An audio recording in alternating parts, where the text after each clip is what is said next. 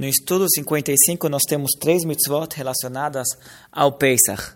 As primeiras duas são duas proibições que nós não devemos possuir hametz. São contados como duas proibições porque a Torá escreve de duas formas.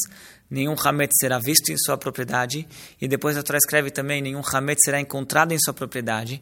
E os nossos sábios aprenderam uh, de determinados detalhes desses versos que são considerados como duas mitzvot e por isso na contagem da 613 entra como dois registros e na prática é uma coisa só, você não pode ter hametz.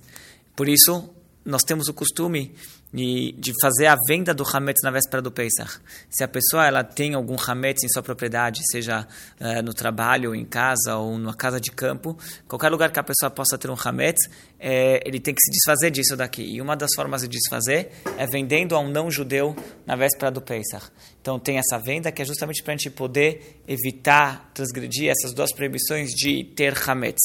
Depois tem um mandamento positivo que é de comer matzah na noite do Pesach. Temos uma obrigação de comer matzah na noite do Seder. A obrigação da Torá de comer matzah no primeiro Seder, isso é uma obrigação da Torá.